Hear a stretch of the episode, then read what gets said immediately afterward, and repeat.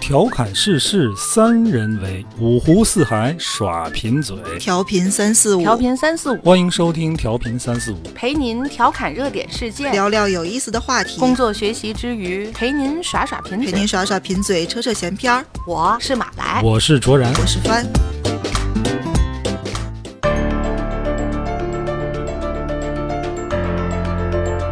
大家好，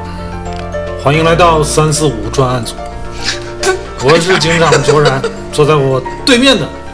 是侦查员马来和帆。凭什么我们就不是警长啊呢？你是警察，你是黑猫。嗯，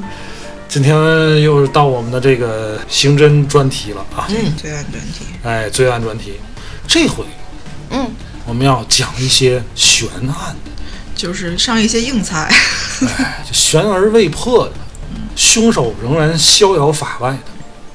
我先给大家稍微的谈一下我对悬案的感觉，因为好多人其实看这种罪案会觉得我最后要看到结果，那是我的爽点。嗯但其实有一大部分人很痴迷于悬案，嗯他们一直挖尽可能多的曝光出来的关于这个案子的信息，然后试图自己推理出一些结果，这是一部分。另一部分呢，我会觉得这也是悬案的魅力，以及让你很煎熬的点，就是你永远也验证不了你的那个结果到底对不对。作为你这种犯罪案件热衷的， 你是喜欢看悬案呢，还是喜欢看知道谁是坏人的那我种？我也会看悬案，因为有好多悬案它带着一些很神秘的色彩，它悬嘛，嗯所以感觉更有意思一点儿。大多数结案的案件，你会发现前面那些很悬的铺垫，最后都走出了科学。 嗯对，你在知人道过去没事儿，那狗一过去就瞬间哆嗦。吧。颠着， 所以悬案可以说在这方面来讲，它是有一种更深层的魅力的，但同时它经常让我很煎熬，永远有一个意难平的东西。可是悬案对于受害者家属和侦办案件的警察来讲，过不去的坎儿。这嗯是不是坎儿的，这是痛啊！对，而且，悬案如果悬而未决多年，这个谣言就会四起，嗯，各种猜测，各种对凶手的指认。啊也就是说，其实悬案的受害者不光是这个案件本身的受害者，还有可能会有一些对人被指认成凶手、被怀疑，嫌疑人。对，嗯，对甚至会造成小部分的恐慌，对社会恐慌。哎，来吧，进入正题吧。我们先处理第一个案子。第一个就是也处理不了的案子。 其实有好多大众角度会觉得特别精彩的案件，尤其是他们经常还改编成了影视剧。我很喜欢这种真实案件改编的，尤其韩国拍了很多这种，嗯包括日本也有一些日本的神隐事件，这些都可以称作悬案。但是我今天想选的。是一个没有任何神秘的色彩，甚至情节也没有什么曲折离奇的，它就是一个恐怖吗也不恐怖，但正因为它不恐怖，我觉得是一个感觉离大家生活很近的事儿。哦，就是因为这个案子，让我对完美犯罪更深地有了理解那了么是吧一点儿期待。是凶杀吗？是凶杀，它甚至有一些就是逻辑上的，我觉得很有意思的碰撞。这是二零一二年的一个案子，还挺近的。嗯，它基本上可以被称为中国版的辛普森杀妻案。嗯男方叫陈辉，按今年算，他应该是五十六七了，当年是四十九。他是航务管理局的处长，而且他是水利工程方面的工程师，就是学历、素质什么的都，挺可以高说的比较高。女的比他小十五岁，女的就是一个挺普通的酒店的销售人员。然后他们两个人双方都是离异，带一个孩子。男方带的是一个十五六岁的女孩儿，女方带的是一个两三岁的一个小儿子。然后他们俩在一起同居三年，准备结婚。他们正常的作息就是晚上大概九点多也就吃完饭了，开始哄小孩儿睡觉，十点多大人也睡觉了。据陈辉说，一二年的三月八号晚上十点的时候，我们就把孩子哄睡了，我们就睡觉了。然后三月九号，这个男的正常出门上班，他在三月九号下午的三点二十分的时候收到了女的这个死者叫胡祖英，胡祖英给他发的短信，说我在街上碰见了一个好长时间没见的老朋友，我今儿晚上我就不回家了，我们一起吃个饭，然后嘱咐嘱咐你几点去接孩子啦，你你自己吃饭这些。但是到晚上十点，这女的也没回来，电话也打不通。再到三月十号的时候，经过了一夜还没找着这个人，这个男方把这件事儿先通知了女方的家属，女方家属这面是他的母亲跟他的哥哥，然后母亲跟哥哥呢就赶过来，都赶到昆明来，开始找，就是瞎找吧，一直到第四天的时候，在一个小山沟旁边儿是他哥哥，这里面有一点直觉的成分啊，就是他哥哥突然发现有一块儿土是松的，那块土上也没长树，也没长草，他就过去挖挖试试。但是据他哥哥说，当时我也没想过我妹妹就是遇害了，我妹妹是埋在这儿，他就是有一种直觉过去挖挖看看，挖出来是一个黑塑胶袋儿，然后他就不敢碰了。可能你会破坏一些现场的证据嘛，他就是让警察过来，警察把这个完整的挖出来，里面是他妹妹这个胡足英的尸体。这个尸体胸前有血迹，而且穿的是一个睡衣，粉红色的，有点加绒的那个睡衣。然后整个人头部、腿部、颈部都有多处的损伤，但最后检验结果，他应该是头部受到钝器重创，直接死亡。呃，身上浑身缠满了胶带，整个人就是很蜷缩起来的，把它装到这个黑塑料袋上，然后他的面部盖着一张家用的棉质的毛巾。确定肯定是个凶杀案。没过多少天，警方就把男的陈辉刑事拘留了，意思就是我们现在基本上就是确定这事儿是你干的。嗯，这个男的一直也没有承认，长达三年的时间，反复给他做了十四份笔录，就是一直在来回审，他一直也不承认，但最后也没有实质的证据，所以二零一五年这个人才放出来。但为什么当时警方这么肯定就抓这个人呢？有这么几个点：第一，法医出示的对他死亡时间的判定是三月八号的深夜至三月九号的凌晨，嗯，嗯但陈辉方的观点是三月八号的晚上，我们一家子在正常的该睡觉睡觉。但没有人证明啊。对呀、然后三月九号我正常上班，他还早晨还送了我一下，这是第一个矛盾点。第二个矛盾点，陈辉在三月九号中午回了一趟家，嗯，呃，门卫看见他往楼上楼下抬了一个东西，但也不确定是个什么。哦，呃，警方怀疑他当时是有一个搬运尸体的行为，可是也没有直接的证据。然后他在三月九号的深夜又自己去了案发地点的附近，在发现尸体的地方的大概三百米的地方有一个他们家的小别墅，叫红色庄园。这个别墅呢，平常他们也不住那儿，可能周末去，有朋友去小聚个会。嗯，陈辉是三月九号晚上十点从高速的监控看到他上了高速，十一点多的时候从奔那个别墅方向的那个出口下来，然后深夜两点的时候又从回到城区，差埋不多尸去了吧？就有一个半小时左右的时间在那儿逗留。假设这一套你埋尸了，这个连什么缠他的时间是能对得上的。可是他的解释是，我去找他，嗯，我我觉得他一是有可能带朋友去那儿了，我就是去看看。那我自己家的别墅，这也倒说得过去。而且他们那个别墅入住率特别低，没有其他的人证和更详细的监控的信息了。然后就是三月九号，他自己说下午收到这个短信，对确实有这个短信。警方查了一下，发现这个短信发出的基站嗯，跟男的当时所在的是同一个基站，就是海事局的那么一个基站。而且海事局这个基站呢，它稍微特殊一点儿，它比较像是专门为这个海事局搭嗯的，所以它覆盖的范围不是很广，可能也就是这一栋楼，然后周边跟其他基站有一些嗯重重叠的地方。哦，哦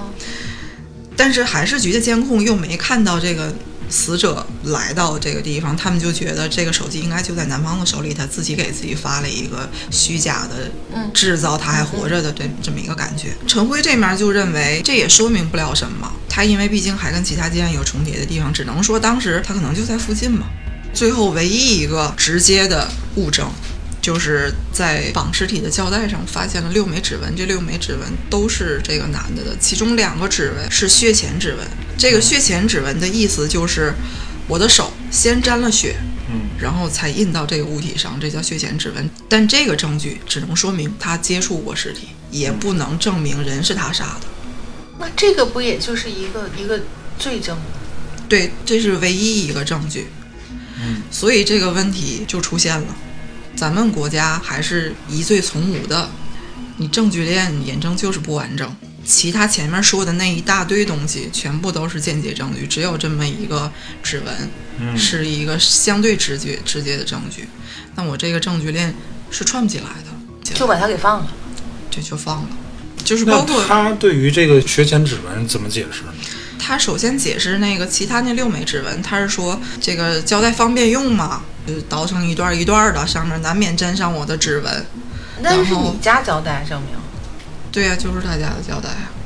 但这依然没法直接去证明人是他杀的。不能放他呀！你家别墅，你这时间段儿对，呃，这个东西我咬死就不承认，我也不知道怎么就沾上血了，我就是不知道。你你是没有办法的，因为你拿不出任何辅助的证据在对他怎么样。对，这个确实是。拒不认罪就能给放了。对，因为证据链现在就是缺失的因。为有其他的可能性。嗯，比如说我是一个入室抢劫杀人的人，你把他杀了，我把他杀了，就我像看见了，我陈辉说的，他之前用这个胶带，他这样撕捣过啊捣过，嗯对吧？我用他们家的毛巾，我用这个胶带给他缠上，嗯那那个上面有别的人的指纹呢，就得我戴着没手有套呢，对这个有这没有这种个，可能？有这种可能。啊它学名应该叫无证据，嗯因为这个指纹说明的其中一个就是事儿就是他干的，嗯他留下指纹，另一个就是有其他人出现在参与了，但其他人没留下指纹，这两个嗯，哪个都有可能，你现在是无法证实的，所以这个证据就是无证据。然后呢，我们抛开这个案子本身，还有很多沉重的、嗯严肃的地方。呃，我会觉得它有意思的点在于，我们都会习惯用一种素因推理，嗯就是我们会把直觉加进去，先假定那个结果。他看起来太像凶手了，他们俩感情又不是很好，因为这个男的也有出轨的行为。嗯，总结到一块儿，怎么看怎么像人就是他杀的。那我就会把刚才咱们假定的那些本来都加双重上的结果，我都会直觉的选那个嗯他对是是凶手的证据。嗯但司法判定上是不接受这样的，司法判定用的都是演绎推理跟归纳推理，就是我用实际的证据去实际的推结果，这里面是不能掺杂任何的直觉的判断的。就你在侦破过程中是可以推理的，对但是如果你在指认前人有罪的过程中，你是不能推理的，你必须有直接的证据嗯证明他做了这个事儿。嗯，哎，所以你看，罗翔老师就有一期讲为什么这个要给坏人当律师，要为坏人辩护。嗯，其实不是为他的恶行辩护。嗯，任何一个犯罪嫌疑人，他都有合法的权益。对有些事儿是我干的，有些事儿不是我干的。对，即便大家都有充分的证据证明他干的那个事儿足以让他死，嗯，但是有些事儿不是我干的，你也不能说是我干的。这就是那个《十二公民》那个电影，它被翻拍了那么多次，我觉得那是这个电影传达的一个很重要的意义。就表面上看起来，可能一开始十二人都觉得。 不就是他嗯吗？就那个人说的这么回事儿，然后这个人对又听到了对对打斗对声，那个人一晃而过，看见了他跑过的身影，嗯这不就没跑吗？对，真的不一定。所以对这个案子，我也难免有直觉感觉，太像这个男的杀的了，或者咱们认为就是他。百分之九十九点九九九都是他就是他杀的，但是这不是百分之百。嗯，所谓证据链儿完整充足，就是你的整个证据能指向百分之百唯一的可能性，嗯，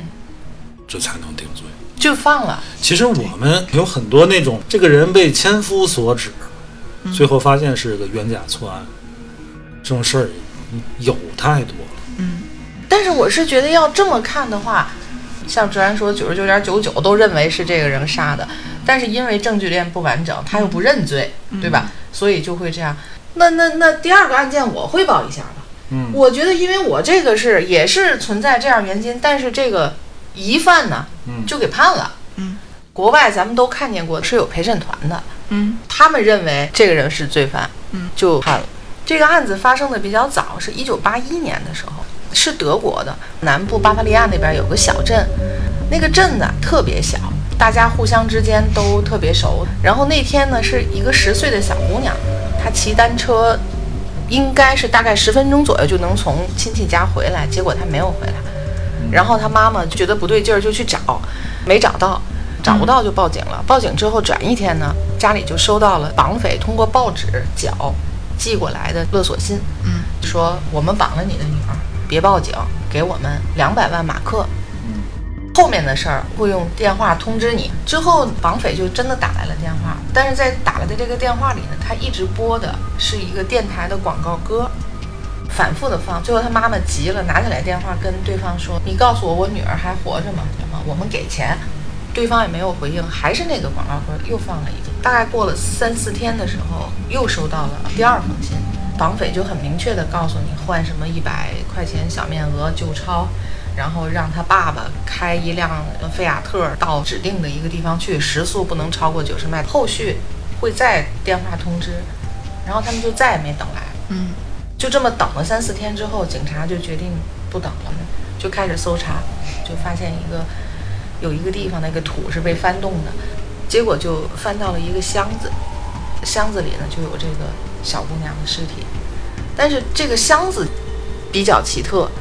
这个箱子呢一米四高，箱子里边还放了座位，有灯，有吃的，有漫画书，什么巧克力、饼干、口香糖、水，还有十二罐芬达。这个箱子一米四高的话，这个小孩儿是完全可以坐在这个里面的，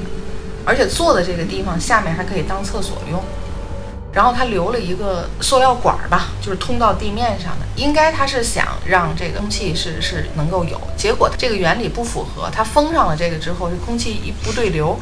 这个小姑娘就死了。警察就怀疑离他们家很近的一个邻居叫马祖雷克，那个人是一个汽车机械师，嗯，而且他这人性格特别暴躁，欠银行十几万马克，所有镇子上的人都不太喜欢这个大哥，他就不承认，他就说我不知道这个，我没干过。就这个大哥身边的一些朋友，警察就把他们陆续都叫来。结果其中有一个人，这个人承认说他承诺过给我一台电视，还给我一千马克，他让我去一山坡上挖过一个坑。哦，然后警察就说：“那你带我们去。”你说你在哪儿挖的？可是他就找不到那个地方，不是去就发现小姑娘尸体的那个地方。结果呢，第二天，这主就不承认了，我昨天说的那些话全都是胡说的，然后等于最后就没有结果了，没有任何证据证明马祖雷克有这个行为。这个事儿一拖就拖了二十多年，到两千年的时候，检察官就觉得这个案子还得把它提了出来。起因是什么呢？就是说这个有三十年的这个有效期，就是追每个溯案件期对它就是有那个追诉时效的这个压力。然后政府就授权给马祖雷克的家里、车里安了那个监控哎，就窃听啊、监控这样。零七年的时候，他们还搜查了这个人的家，在他们家里呢，发现了一个特别老的卡式的那个录音机。警察就通过各种科学的认定，就说这个录音机跟当初放的那那个乐曲是有关联的，就是那个设备放的，反正就是这么说吧。那还不得？而且他们监听到电话呢，这个人和朋友打听这个案件的追溯的时间，可是箱子里什么 DNA 检测都没有，都跟这大哥无关。嗯凭着这点事儿吧，零八年的时候就把人正式给逮捕了。结果在零九年的时候，这个马祖雷克他读了一个差不多有二十多篇儿的申诉，嗯说我虽然可能不是一个好人，可能就是大家都觉得嗯我、但这事我儿是绝不是我干的。这事儿绝不是我干的。嗯，结果呢，这个死去的这个小姑娘的哥哥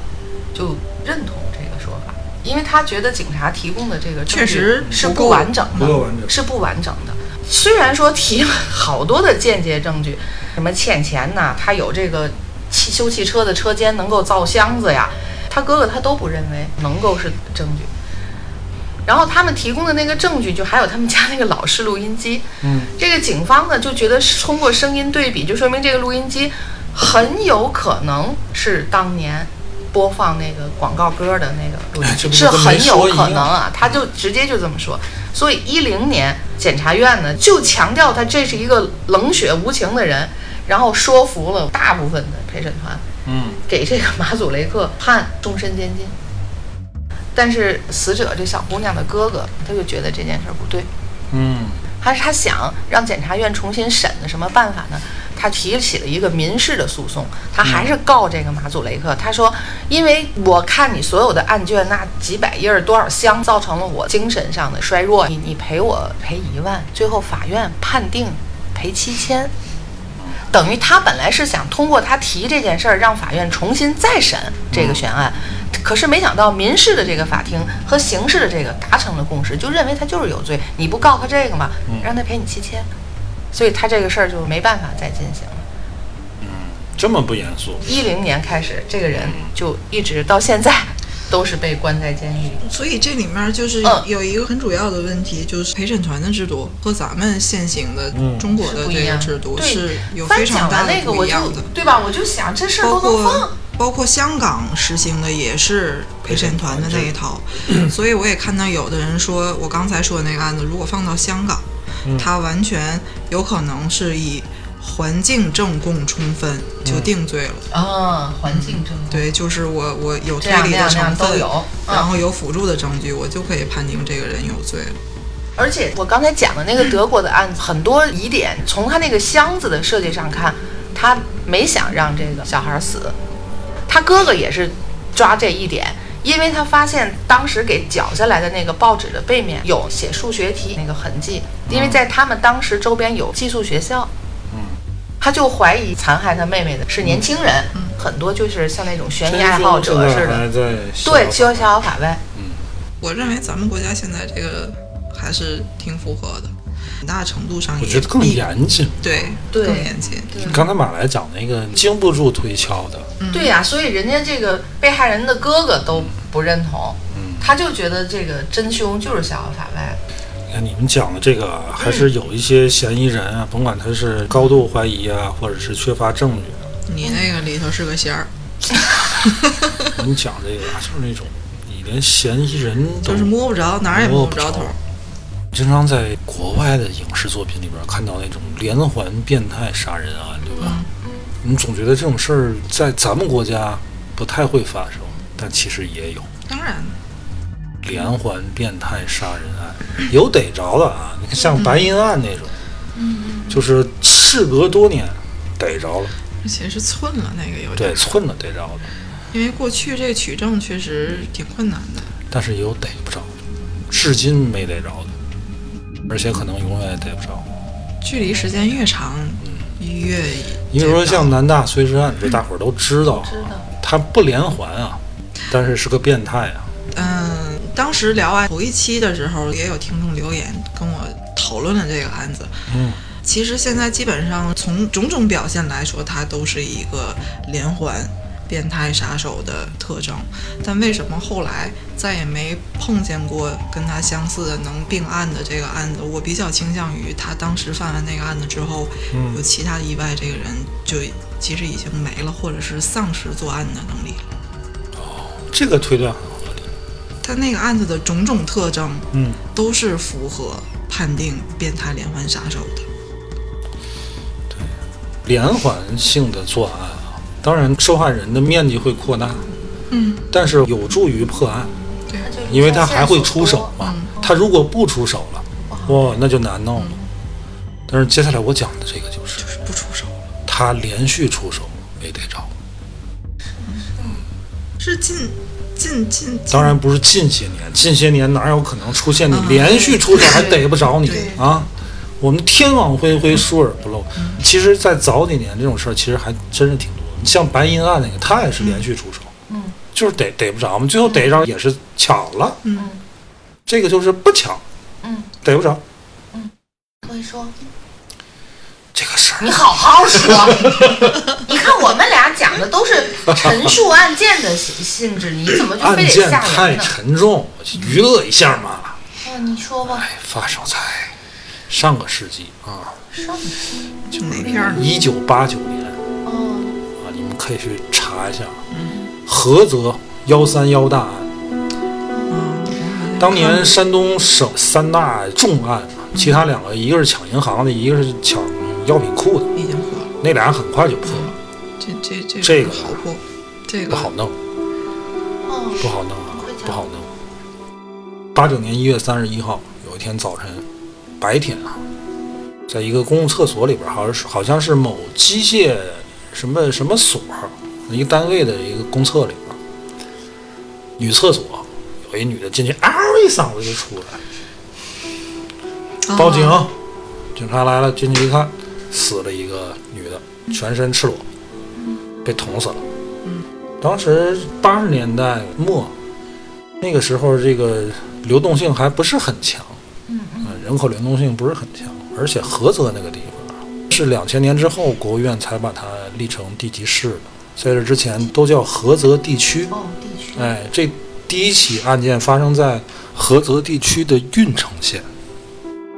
郓城县知道吧？就是宋江老家。嗯又是白天作案，当时一下就在郓城县很轰动了。当时刑侦手段也缺乏，嗯无非就是情杀或者仇杀。结果哪儿也不挨哪儿，嗯、结果一确认这个死者身份呢，是个女中学生。嗯，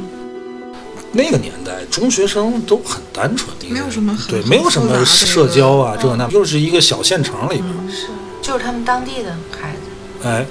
没有头绪，因为就是一个中学生嘛，他也不可能存在情广妇的啊这个，或社者交什面是么债务关嗯系啊，什么纠纷，基本就上都没就有，认定是这种随机作案，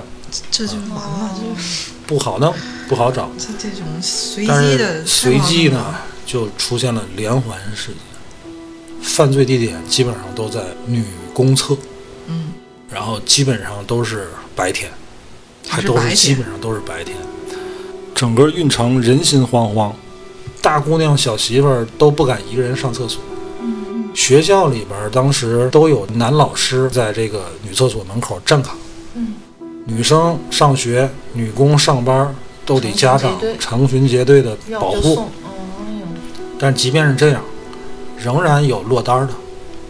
就巧不巧就让人给弄死了，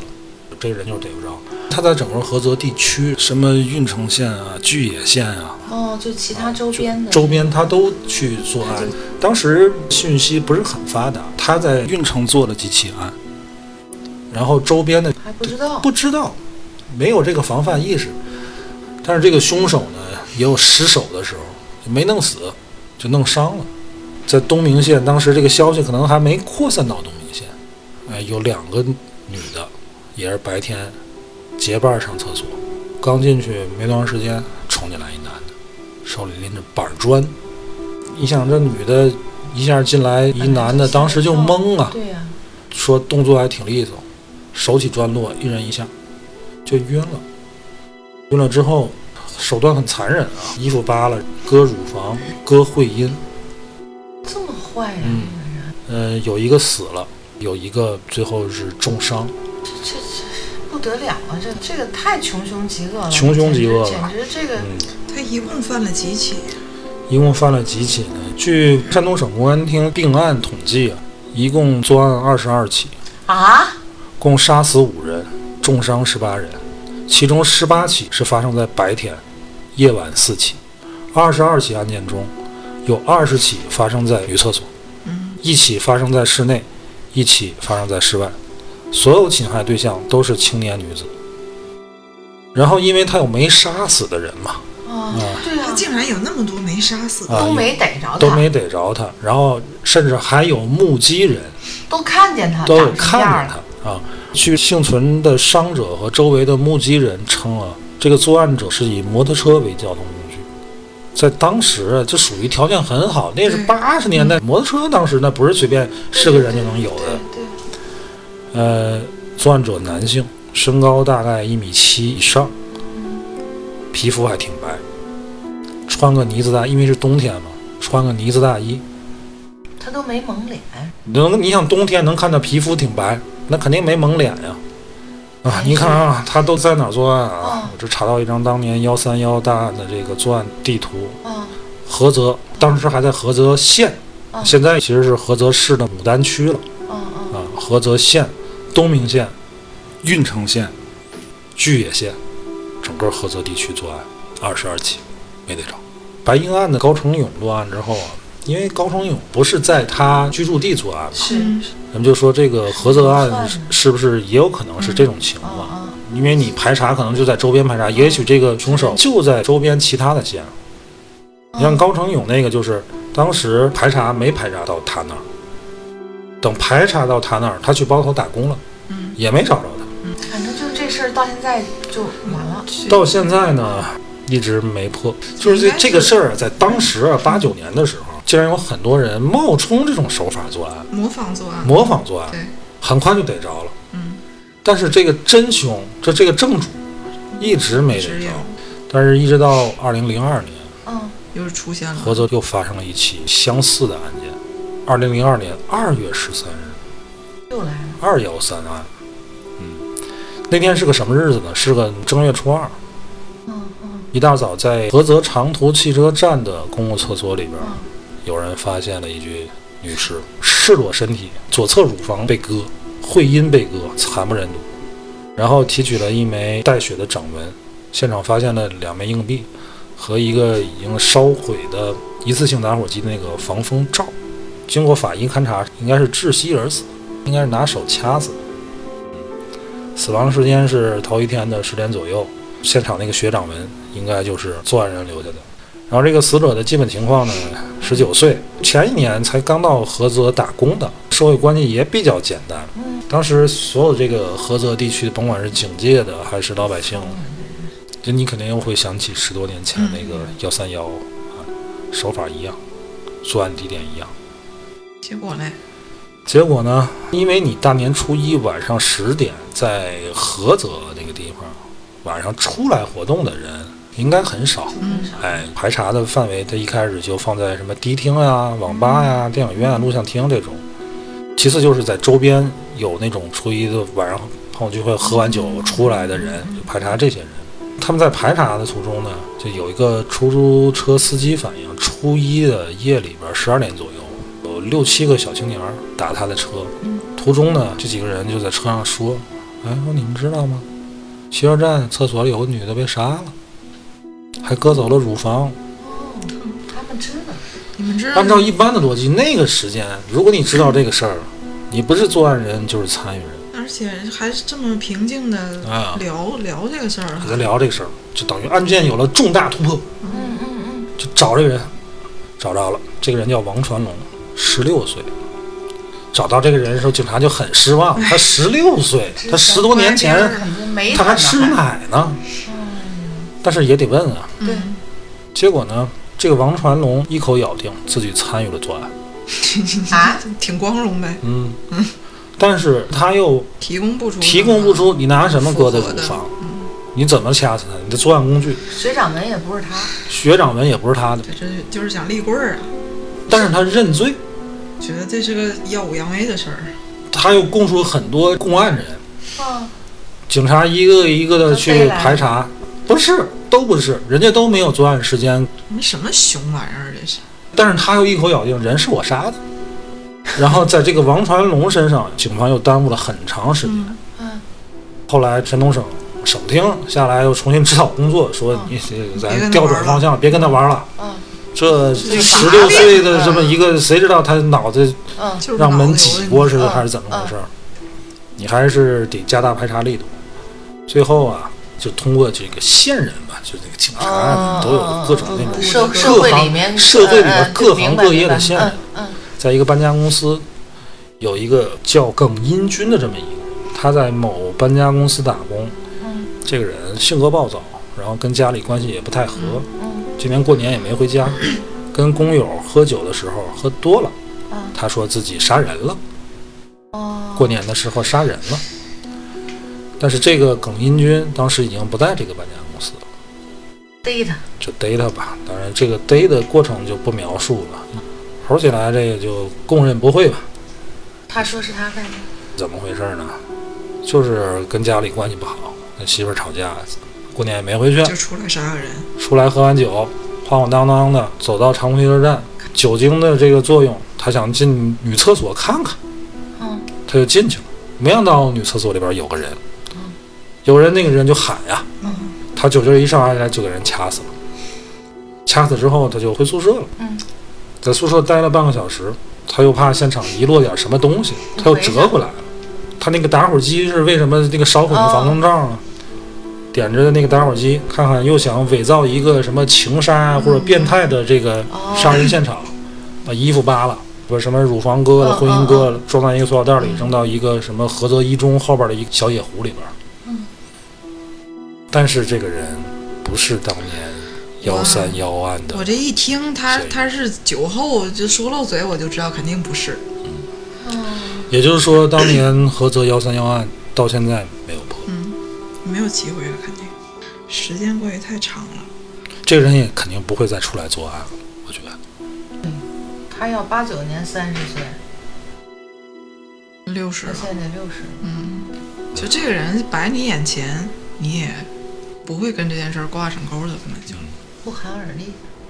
这这个案子其实特别像韩国的那个《杀人回忆》嗯，那个电影说的。呃，还有一个，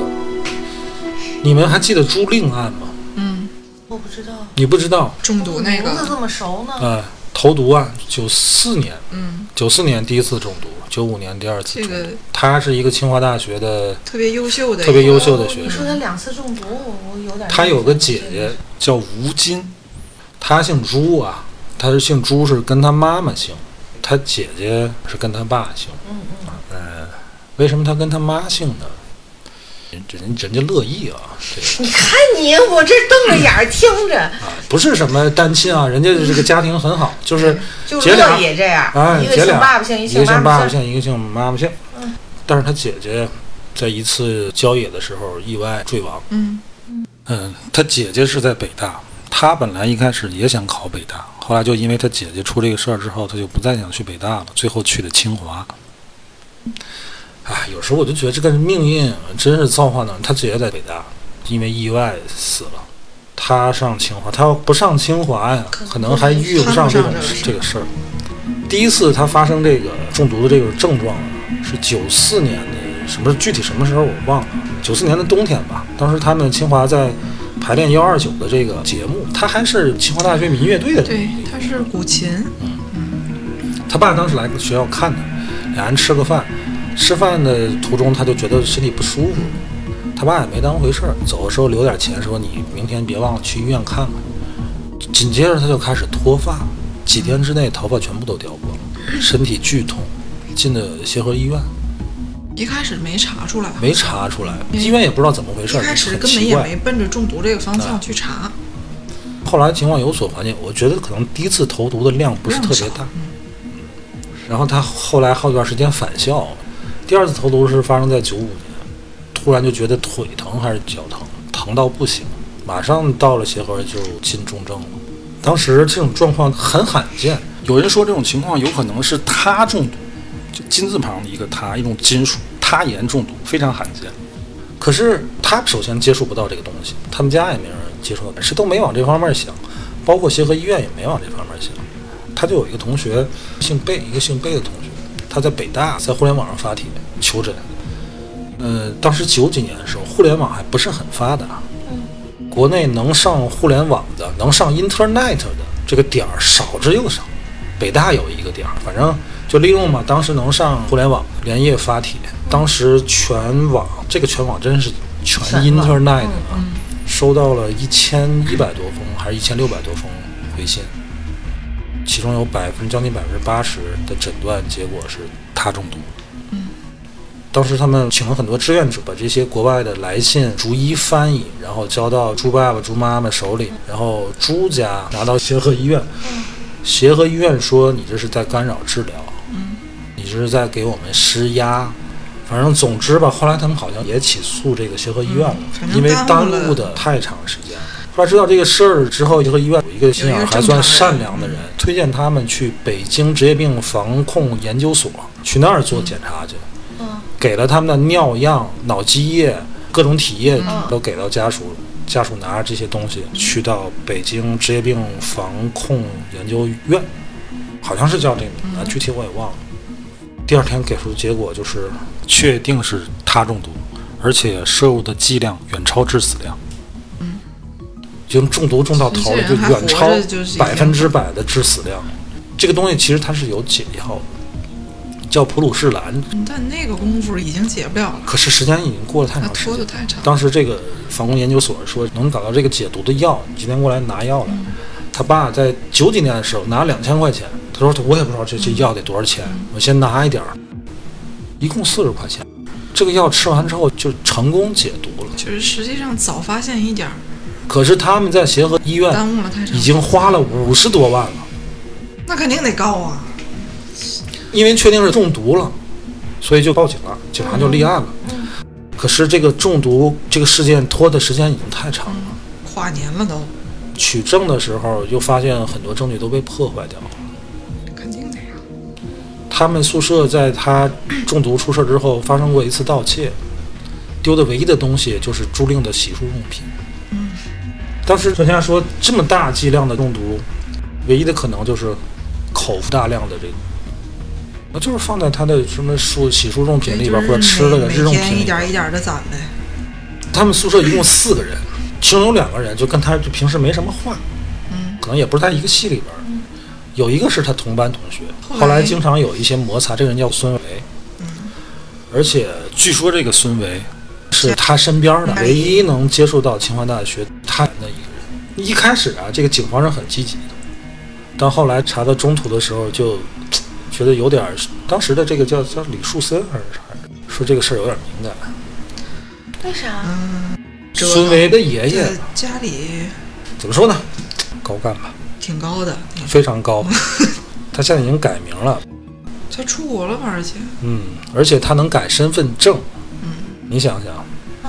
感觉不太好动。你快讲。嗯，整个案件进程，警方在九五年通知租赁家属，就差一层窗户纸了。嗯嗯，有这话。哎，当时是九五年，警方跟朱家说的，就差一层窗户纸了。到一九九六年，清华大学派出所所长李慕成告诉朱令父母有对象了，嗯上面批准后，马上开始短兵相接。嗯九六年二月，北京市公安局十四处有关领导对朱令家属表示，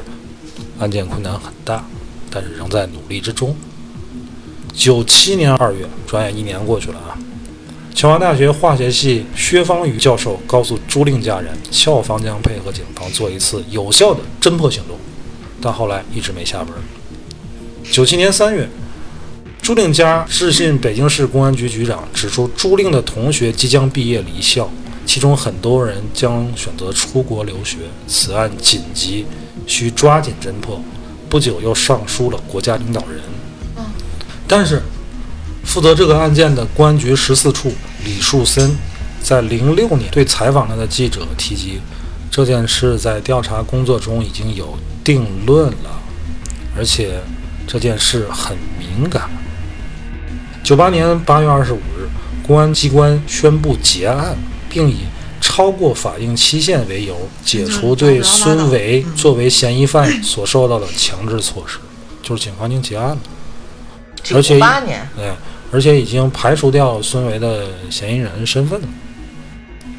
但匪夷所思的是，公安机关没有告知朱家此案已经结案。朱令父亲一直声称，之前得到的答复一直都是对正在调查中，一直跟他都是这么说的。直到零八年申请信息公开时才获悉，九八年已经结办，但是真凶没有打逮到。这个案子在天涯上哦历经了非常非常多年，对，这天涯明案啊，而且哪一年的时候，天涯两个很有名的律师联合想把这个事儿推进下去，最后也没有结果。基本上就是每隔一段时间，每隔几年就会提起再议论一次，但是至今也没有结论，反复折孙腾。维本人也出现在天涯上去去说，你们这说都是谣言，这那。哎呀，你说这个案子啊，但是他这一孩旦子是起码没死，对吧？没死，但是现在致残了，就是就是一个废人，也就是跟废人一样。他生活完全不能自理。就是因为案子迟迟悬而未决啊，就会有很多谣言。你看啊，二零一三年九月二十六日，有一个网友叫方夫昂方杠二零一四，他在微博上公布了一封奇怪的来信，这信里边说什么呢？说这个二零一三年六月底，朱家收到一封写自美国洛杉矶寄给拉斯维加斯的信件，落款是东东。作者称，如果不是朱令影响别人休息，也不会被同宿舍人集体独裁。但是这个微博这个方二零一四记者也没有联系到，也不知道他是个什么人。这个案子整个当时所有可查的信息、对话的内容，在一个叫梅奥花园的公号里面特别详细的阐述下来，很客观的呈现这个案子整个的过程。我记得应该也有这种说法，有一点儿像是多人联合作案。嗯，那个女的她是主犯，但是一定是多人联合的，也不是说她跟跟谁关系处的不好，嗯，她就是各种什么委员，她学习也好，然后参加够各嗯优种秀嗯活动也多，她整天就是独来独往的，很忙，我根本就也顾不上社交，嗯所以跟其他人的关系确实是相对来说有一点儿淡，他虽然是一个事实受害者，但是咱不是说受害者有罪论啊。就我看了一些很细枝末梢的东西，这个朱令可能他确实性格上有一些问题。嗯朱令的母亲讲过这么一个事儿，就是他不有一个这个乐队嘛，民乐队嘛，嗯，啊、有一次这个他去民乐队，但是民乐队当时的活动临时取消了，嗯，